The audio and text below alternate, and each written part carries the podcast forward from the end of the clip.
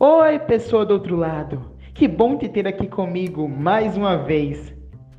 Já que estamos nos conhecendo melhor, me diz, você gosta de histórias? Sabe, aquelas histórias de calçada, de casa, que seus pais, tios, avós, vizinhos ou só conhecidos te contam ou contavam. Eu tenho uma muito boa para te contar hoje. Essa foi minha avó quem me contou. Ela disse que era para eu aprender e contar para outras pessoas. Fez algumas mudancinhas, bem no estilo Alison de ser, e aqui estou, contando para você. Espero ter aprendido tudo direitinho. Agora, puxe uma cadeira, chega mais pra cá. Deixa a imaginação se libertar e voar, que uma história agora eu vou contar.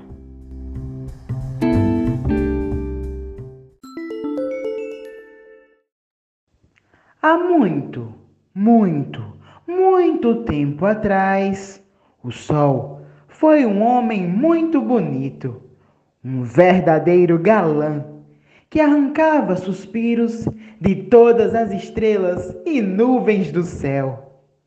Mas o nosso astro-rei só tinha olhos para uma única mulher, a lua.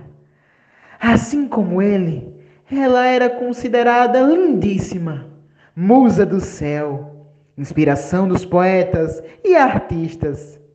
E adivinhem só, esse amor era recíproco. Ah. Logo começaram a namorar e não demorou muito tempo para o sol pedir a lua em casamento. Isso mesmo, o casamento do Sol e da Lua. Todas as constelações, meteoros e planetas estavam loucos para o dia do casório. Todos estavam ansiosíssimos. Quer dizer, bem, quase todos, né? Quase todos. Menos o noivo. Acredita que depois de ter feito o pedido de casamento, o Sol começou a perceber que sua noiva era uma mulher assim, muito complicada, cheia de fases. De um dia estava de um jeito, no outro, completamente diferente. Ora, cheia de amores ora, com uma raiva crescente. No outro, ficava toda tristinha, minguante, e logo se animava, nova em folha.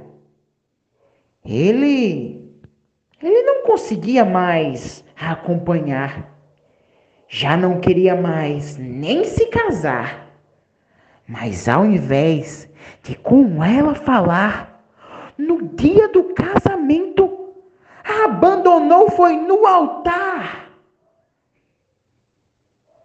E vocês pensam que a lua deixou isso tudo barato? Sem casamento e muito menos lua de mel, ela se sentiu humilhada e ficou cheia cheia de raiva, jurou diante de todos os convidados, diante de todo o céu, que no dia que encontrasse o noivo fujão, iria se vingar. E é por isso que o sol só aparece de dia e a lua à noite, porque até hoje ele continua fugindo da vingança de sua ex. Quem gostou dessa história, é só apertar o botão de replay e ouvir mais uma vez.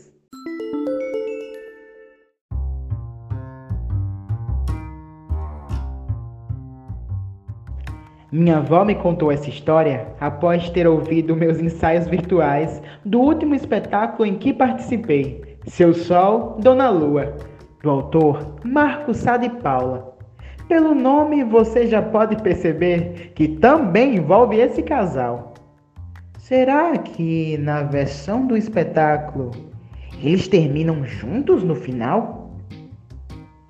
Se a curiosidade tiver batido, você pode ir assistir essa outra versão no perfil do grupo de artistas que faço parte, o Abraço Coletivo Artístico. Basta procurar pelo arroba Abraço Coletivo no Instagram.